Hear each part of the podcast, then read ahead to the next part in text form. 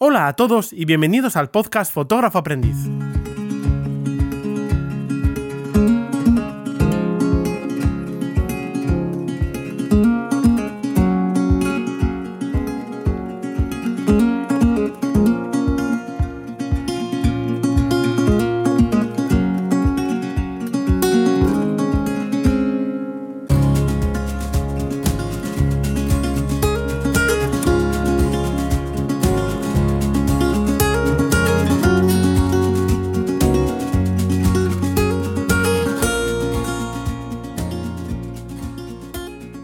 Siempre y en primer lugar, eh, agradeceros que estéis eh, al otro lado un día más.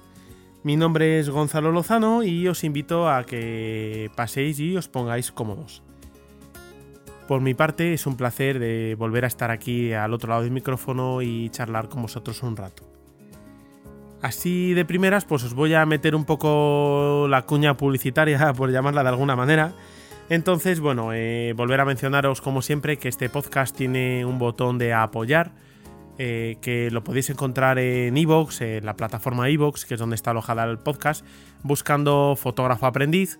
Eh, vais a ver allí un botón que pone apoyar y con ese botón podéis contribuir con el dinero que queráis, pero bueno, el, el mínimo para contribuir es lo que cuestan un par de cafés al mes y con ese dinero pues estaréis ayudando a que el podcast pues siga creciendo y siga mejorando y, bueno pues oye yo pueda dedicarme un poco más al podcast de lo que lo dedico hasta ahora un poco más de tiempo y pueda pues mejorar un poco el equipo con el que grabo eh, los podcasts para que tengáis una mejor calidad de audio que siempre es bienvenida en, en el tema este de los podcasts. Eh, si, podéis y queréis, pues ya os digo que es tan sencillo como entrar en iVoox, eh, buscar el programa Fotógrafo Aprendiz y pulsar en apoyar. Sí que, pues oye, comentaros que la gente que apoya el podcast, que, bueno, iVoox los llama mecenas, eh, no sé cómo, cómo denominarlo realmente, pero sí que recordaros que, que bueno, pues la gente que apoya el podcast tiene acceso en exclusiva a las entrevistas una semana antes de que se publiquen en abierto. Y bueno, pues esos audios que son en exclusiva eh, contienen algo de material extra que en, el, que en la entrevista que se va a publicar en abierto no, no va a estar, ¿no? Suele ser pues una conversación que tenemos lo, entre los entrevistados y yo antes de empezar a grabar y demás. O bueno, también hay otro tipo de contenidos que, que no son las entrevistas, que también pues, son solo de, de acceso exclusivo para los, para los mecenas. Y ya, bueno, después de esta pequeña cuña publicitaria que, os he metido, eh, me gustaría pues eh, comentaros el tema que vamos a tratar hoy. Eh, este podcast pues, va a ser un poco la continuación de, de mi podcast anterior, en el que hablaba un poco de la fotografía nocturna que yo he estado realizando a lo largo de este último verano.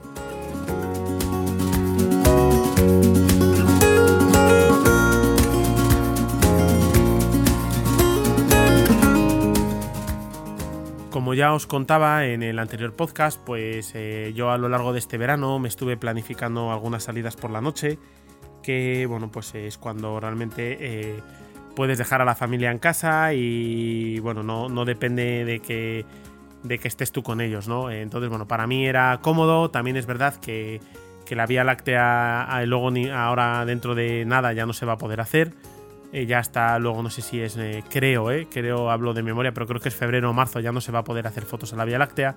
Entonces, bueno, pues aprovechar un poco el verano para eso. Además, este verano coincidía muy bien porque la Vía Láctea se ve desde que se hace de noche cerrada hasta, hasta en el caso cuando yo he salido por las 2, 3 de la madrugada. entonces, bueno, pues es una hora muy cómoda para una vez que finalizas volver para casa y acostarte a una hora relativamente prudente. Aunque sí que es verdad que hubo una noche que me quedé algo más de rato. Eh, las noches que he salido eh, eh, me ha costado de madrugada, pero bueno, no es peor que si hubiera salido de fiesta. bueno, os comentaba que, mm, que, estuve haciendo unas fotos de Vía Láctea, que bueno, pues conseguí algunos resultados que me han gustado para ser una persona que está empezando, pues me parece que son relativamente buenos. Eh, a mí, para mí. O sea, no, yo hago fotos para mí, no para que le gusten a los demás. Y bueno, yo lo que hice, lo que conseguí, pues me gustó y me parece que está bien. ¿Se puede mejorar? Sí, claro que se puede mejorar. Pero bueno, para ser las primeras fotos que hice, eh, a mí me han gustado. Ya os comentaba que he intentado hacer las fotografías a una sola toma, que lo que tengo entendido no es lo habitual, lo habitual suele, suele ser hacer muchas para luego hacer un apilado, pero en mi caso me parece más lógico eh, aprender a hacer una bien y ya luego aprender la técnica del apilado. Una vez que sabes hacer una foto bien, pues ya puedes ponerte y hacer un apilado con las fotos que has hecho bien. Si no sabes hacer una foto bien y quieres hacer un apilado de fotografías que no están bien, pues vas a sacar un churro. Vas a sacar un churro apilado. O sea, así lo veo yo. Entonces, bueno, para mi punto de vista, lo, mejor es aprender a hacer una foto bien y ya pues dentro de un tiempo pues ya miraré a ver cómo funciona el tema del apilado, hacer algunas pruebas y a ver si me convence o no me convence. Pero eso después de haber conseguido hacer una sola toma bien. Entonces, bueno, ya hablamos del tema de la, de la Vía Láctea. Y bueno, pues hoy me gustaría hablar un poco más del tema de, de la luna. ¿Vale? También hice alguna salida para la luna llena eh, sobre todo los intentos que hice fue de salida de luna llena. Y bueno, el resultado que mejor obtuve eh, fue aquí cerca de donde yo vivo, eh, aquí cerca de León. hay un aeropuerto, está la Virgen del Camino. la Virgen del Camino pues tiene una basílica, un santuario, que bueno, es bastante característico al estar en el Camino de Santiago y demás, pero tiene un campanario que es bastante característico, es un hito del paisaje en esta zona. O sea, tú si ves ese campanario ya sabes que es el campanario de la Basílica de la Virgen del Camino. Así que se me ocurrió pues hacer una foto de, ese campanario con la luna llena, así grandecita y demás. Estuve pues buscando un poco de información y consultando a mi amigo Carles, que bueno, ya os comentaba en el podcast anterior que bueno, he trabado amistad con él hace un tiempo y es un chaval que sabe bastante y lo que no sabe lo pregunta.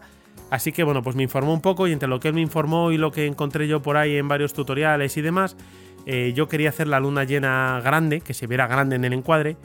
Y bien, pues para esto, en unos sitios encontraba que había, hacía falta utilizar una focal larga, en otros que no, pero bueno, que era aconsejable. Entonces, bueno, yo al final lo que hice fue utilizar una focal larga. En mi caso, eh, ya os comentaba en el podcast anterior que me he comprado una cámara nueva eh, bueno, nueva no, de segunda mano, pero que es nueva para mí, ¿vale? Es una Canon. Y el objetivo, el tele que tengo, el tele corto, es un 70-200, eh, la primera versión sin estabilizar. Es un objetivo que da una calidad óptica bastante buena. Entonces lo que hice fue utilizar el 70-200 eh, con dos duplicadores, el 1,4 por y el 2 por, que en mi caso son de la segunda versión, son combinables entre sí. Tienes un 2 por y un 1,4 por, así que al final tienes un 2,4 por. Si eso lo multiplicas al 70-200 al máximo, te da una focal de 560 milímetros. Entonces, con, eso montado en el trípode, que ya es un monstruo bastante grande, es un 560 milímetros. Eh, lo, que, lo que hice fue buscar el punto de toma a unos 2 kilómetros y medio aproximadamente, ¿vale? Encontré en internet, después de hablar este tema con Carles, encontré una, una regla, no sé si llamarla regla o algo así, que dice que a la hora de fotografiar la luna, para saber el tamaño que va a tener la luna en nuestro encuadre, tenemos que dividir eh, la distancia desde que la que disparamos eh, entre 100. O sea, en mi caso yo disparé a 2 kilómetros y medio, son 2.500 metros, dividido entre 100 da 25 metros de diámetro, ¿vale? Para calcular el diámetro, ya os digo, la distancia en metros dividida por 100 aproximadamente, esto es una cosa aproximada. Pero bueno, más o menos para tener una idea, eh, la luna desde donde yo la saqué en el encuadre mide aproximadamente unos 25 metros. Eh, en mi caso no era muy necesario este tema porque yo estaba haciéndolo con un campanario que es muy estrecho, es muy alto, pero es estrecho, entonces bueno, no, no, no era muy preocupante, pero sí que es una fórmula que está muy bien a tener en cuenta si por ejemplo queréis hacer, eh, no sé, una torre que tenga, pues eso, 25 metros de diámetro, por ejemplo, es una torre redonda con 25 metros de ancho, y queréis ponerle la luna encima, como si fuera un chupachus, por ejemplo, eh, queréis que salga la luna exactamente del mismo diámetro o más o menos aproximado, eh, si es de 25 metros de ancho, tenéis que ir a 2 kilómetros y medio. Esto ya os digo aproximadamente. Si queréis que la luna salga más grande, os tendréis que ir más lejos. Y claro, eso no siempre va a ser posible porque dependéis de la zona, de si hay edificios por el medio y demás. Pero bueno, es una historia a tener un poco en cuenta a la hora de, calcular el tamaño que queréis la luna en vuestro encuadre. En mi caso ya os digo que yo utilicé eso, la focal era un 560 milímetros y estaba a una distancia aproximada de unos 2 kilómetros y medio. Entonces bueno, me quedó una foto bastante curiosa, a mí me gusta, eh, aunque no es lo que yo tenía en mente, ¿vale? ¿Por qué? Pues porque cuando eh, yo ya tenía el día a salir, ya lo tenía todo planificado, eh, Además, la salida de la luna ese día estaba muy bien porque salía como media hora después de que se metiera el sol. Entonces todavía no era noche cerrada, todavía estábamos en, esa hora azul que todavía hay luz. Eh, bueno, eran las diez y pico de la noche, una hora muy buena. Y se lo comenté a mi mujer, le dije, oye, voy a salir esta noche y tal, que además es una zona que me queda cerca de casa, eh, se va en coche en 10 minutos, se llega. Y, me dijo, va, pues eh, casi que voy con vosotros. Vamos los niños y yo contigo y, y tal. Entonces, bueno, preparamos algo de cena, nos fuimos antes de que anocheciera, eh, cenamos allí en la zona donde íbamos a hacer la toma, yo ya tenía el sitio más o menos cogido, ya había puse el trípode y puse la cámara y cenamos. Eh, me perdí hacer la puesta de sol, pero bueno, hay que, hay que unas por otras, ¿no? Eh, también me gustó pues estar con la familia allí, que, que compartieran ese rato conmigo. Así que bueno, pues después de cenar ya nos quedamos viendo la, la puesta de sol y demás y estuvimos esperando a que saliera la, luna. Estábamos ya en el, como os digo, en el sitio de toma, yo ya tenía la cámara preparada y preenfocada, aunque cometí el error de no enfocarla de día, entonces luego me costó mucho coger el enfoque, pero bueno, al final eh, conseguí después de varios intentos enfocar donde yo quería y ya la tenía la cámara lista con el disparador remoto puesto, yo tengo un disparador remoto con cable ya preparado para no tener que tocar la cámara más y lo que ocurrió fue que la luna al salir eh, había nubes bajas y la luna tardó en salir, porque yo mi idea era, en cuanto despuntase la luna en el horizonte, ver por dónde salía, ver si yo estaba en el sitio correcto y si no, moverme. Porque yo quería, como os digo, pues eh, colocar la luna eh, justo encima de, la, del campanario. O sea, según fuera subiendo la luna, que quedara o bien pinchada con el campanario o justo encima, más o menos. El problema fue que como la luna no despuntó, no pude recolocarme. Además, como estaba con la familia, pues no era plan de ir corriendo unos metros para allá, unos metros para acá hasta que encontrara el punto exacto. Como estos disparos hay que hacerlos con el trípode, porque bueno, ya casi no hay luz, hay que subir el ISO, eh, la velocidad no es mucha y además la, esta cámara con ese objetivo y los duplicadores ya, ya tiene un peso considerable. Entonces ya eh, si lo vas a hacer a pulso tienes que subir la velocidad para evitar la trepidación. Ya os digo que además el 70-200 que yo tengo es sin estabilizar por lo cual eh, tiene más, algo más de calidad, o eso dicen, porque lleva menos lentes a la hora de, no tener estabilizador. Pero el problema es que, claro, si quieres disparar a pulso tienes que aumentar la velocidad. Y como no quería eso, pues necesitaba el trípode y eh, moverme corriendo con el trípode y tal no me iba a dar tiempo. Porque cuando la luna empezó a asomar, ya había subido bastante, ya estaba por, casi por encima de la mitad del campanario no me hubiera dado tiempo a buscar el punto, colocarme y hacer las fotos antes de que la luna siguiera subiendo y se perdiera. Porque es que además, si no habéis hecho nunca fotografía de luna, de salida de luna o de puesta de luna, la luna se mueve muy deprisa. Bueno, la Tierra respecto a la luna se mueve muy deprisa. Entonces em, es cuestión de minutos. No te puedes embobar porque no te da tiempo. Hice las fotos de donde estaba, lo único que reencuadré de otra manera, eh, con una composición que más o menos me gustaba y fueron las fotos que hice. Y bueno, pues eh, quedó una, unas fotos bastante curiosas, a mí me gustaron. Hice unas pocas en vertical, unas pocas en horizontal y bueno, me ha gustado el resultado. Les he hecho un revelado básico. Eh, intenté ajustar en cámara los parámetros de Kelvin, aunque no acerté muy bien porque se mete, claro, el campanario está dentro del pueblo, por lo cual hay iluminación. La iluminación del pueblo es muy naranja, entonces yo compensé eh, bajando los Kelvin en la cámara, disparando pues a 3000, 3800 me parece, o 4000 Kelvin. Y bueno, pues me ocurrió que cuando la, en la pantalla me pareció que estaban más o menos bien y cuando las abrí en el ordenador pues me di cuenta de que estaban demasiado naranjas. No transmitía lo que yo quería. Entonces al final en procesado en el, en el Lightroom yo las he revelado y les he bajado los Kelvin bastante bastante. ¿eh? No sé si al final creo que el resultado anduvo cerca de los 2800, me parece. No os lo puedo asegurar porque no tengo las fotos aquí ahora mismo delante, pero me suena a mí algo así, ¿eh? no me eso, pero bueno, le fui bajando los Kelvin hasta que encontré, porque se da la circunstancia de que la iluminación del campanario, que es un campanario de hormigón, de hormigón gris, eh, la iluminación está hecha con luz LED eh, que es muy blanca y la iluminación del pueblo en unas partes es de LED, en otras partes no, entonces eh, se metía mucha iluminación naranja. Entonces lo que hice fue bajar la temperatura Kelvin, la temperatura de la toma hasta que vi que el campanario estaba iluminado con luz blanca que es lo que yo estaba viendo en la realidad. Y bueno, pues me quedó el cielo bastante azulado, pero los edificios todavía se ve esa luz naranja. Entonces, bueno, creo que quedó bastante compensado y me gusta el resultado. Aunque bueno, voy a intentar que en las siguientes tomas que haga intentar ajustar mejor el tema de los Kelvin en cámara, que es una cosa que de momento me cuesta bastante. Pero bueno, obtuve unos resultados que me han gustado bastante y además pues tiene el valor añadido de que, bueno, la familia vino conmigo, los niños son pequeños pero estuvieron muy entretenidos allí un rato jugando con las linternas hasta que ya no, hasta que había que hacer fotos. Pero en ese rato en el que todavía no hay luna, y, pero ya es de noche, entonces ellos estuvieron ahí jugando un ratito con las linternas y demás y se lo pasaron pipa y ya después de, eso pues se sentaron en la silla, les tapamos con una manta porque aquí ya os digo que, aunque es verano refresca, eh, por la noche te puede bajar perfectamente a 13 o 14 grados, entonces bueno, les llevamos unas mantas, se sentaron y vieron salir la luna y estaban alucinados.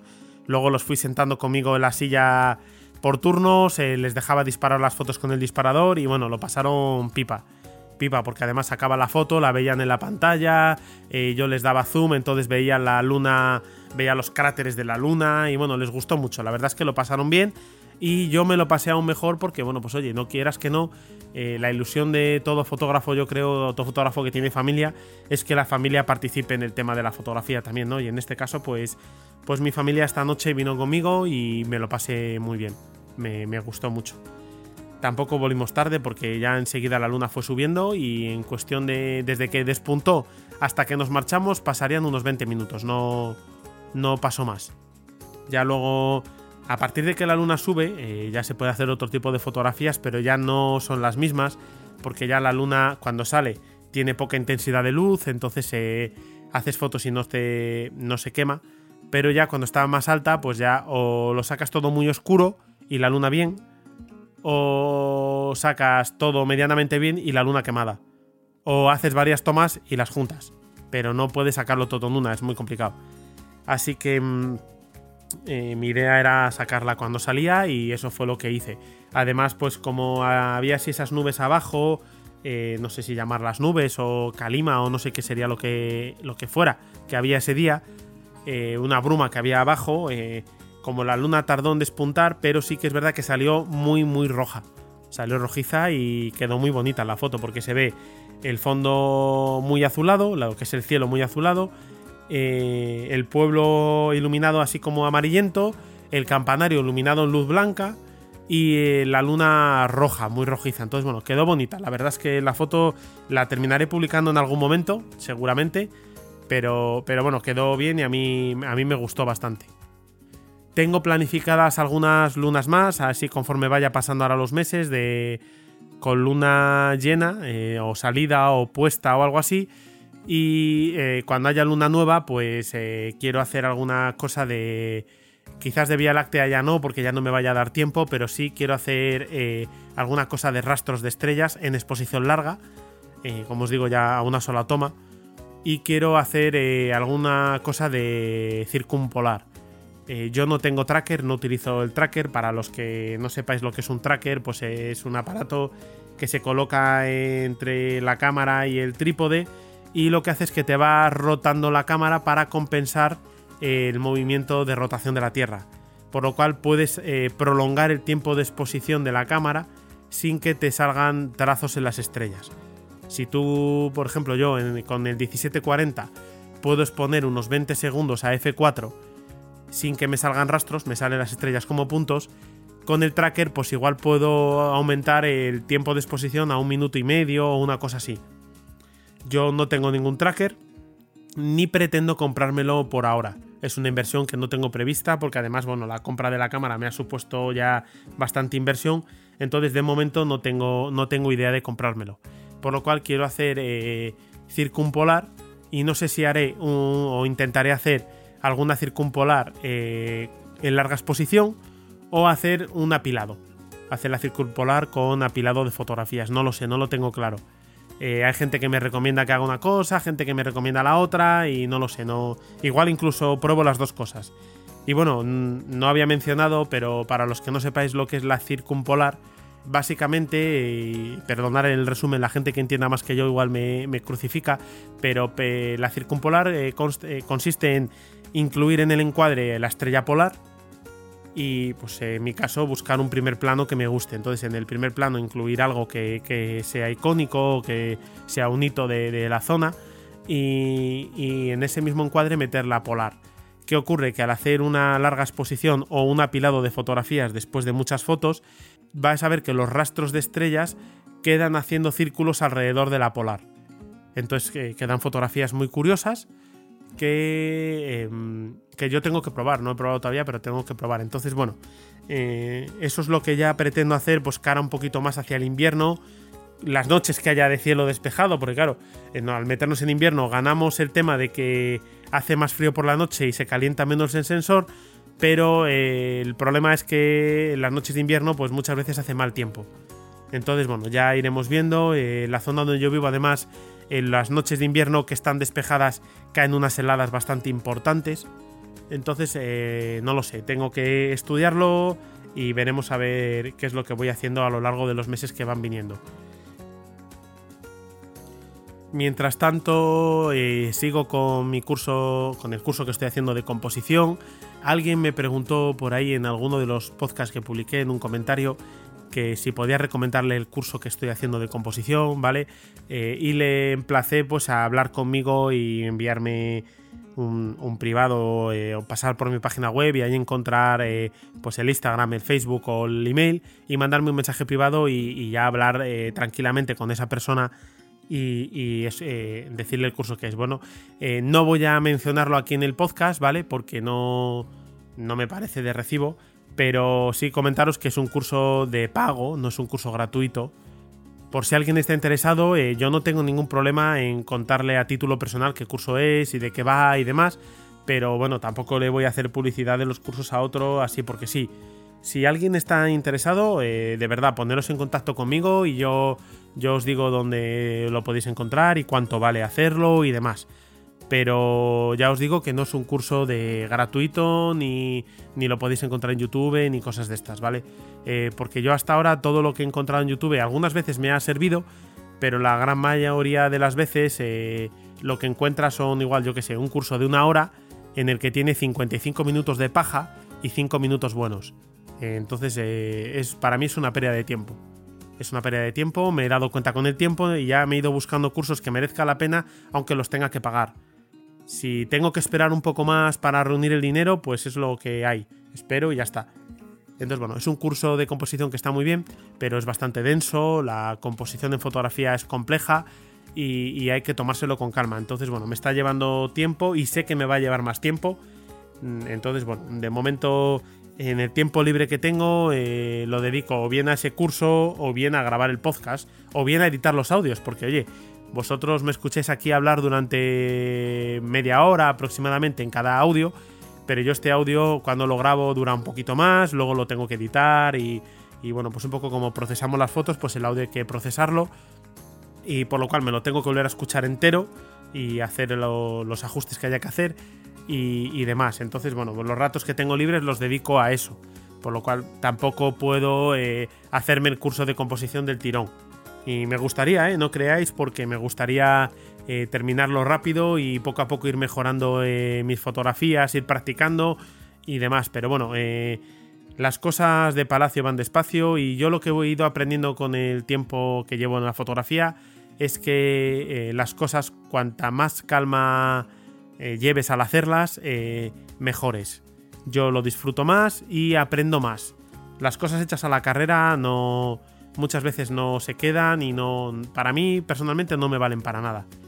Entonces, bueno, yo prefiero ir ahora mismo poco a poco y, y también, pues oye, es como la fotografía para mí es un hobby y yo me lo paso muy bien con la fotografía, pues el rato que yo le dedico a la fotografía me gusta hacer las cosas despacio. Y bueno, pues también la fotografía está nocturna o la fotografía de paisaje que estoy empezando a hacer ahora. Eh, me lleva un poco también a, eso, a ralentizar un poco. No es como cuando salgo con los niños, que estás todo el día corriendo detrás de ellos con la cámara y los ajustes para arriba, los ajustes para abajo.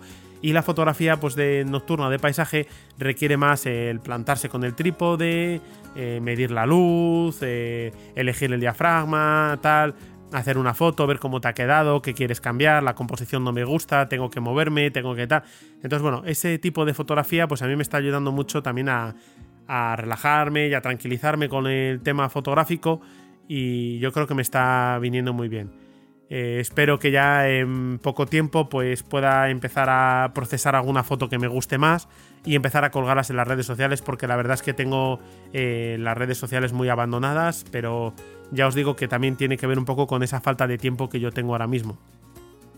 Además de la falta de tiempo, pues también sumado un poco con que las fotos que venía haciendo hasta ahora no me estaban gustando, eh, cada vez menos. Eh, me llevó a un bloqueo y, la manera de salir del bloqueo que encontré fue hacerme un curso de composición. Y cuando empecé a hacer ese curso de composición me he dado cuenta de que las fotografías mías aún eran peores de lo que yo pensaba. Entonces, pues ahora mismo no me apetece publicar nada. Sí que tengo alguna foto que ir haciendo nueva que me va gustando más, pero no creo que tenga. No tiene, no, no es que no crean, no, para mí no tiene la calidad suficiente como para ser publicada en, en, las redes sociales ni en la página web. Así que de momento, pues las tengo un poco paralizadas. Veréis que no he publicado mucho últimamente, pero si me buscáis por allí, allí me vais a encontrar seguro, ¿vale?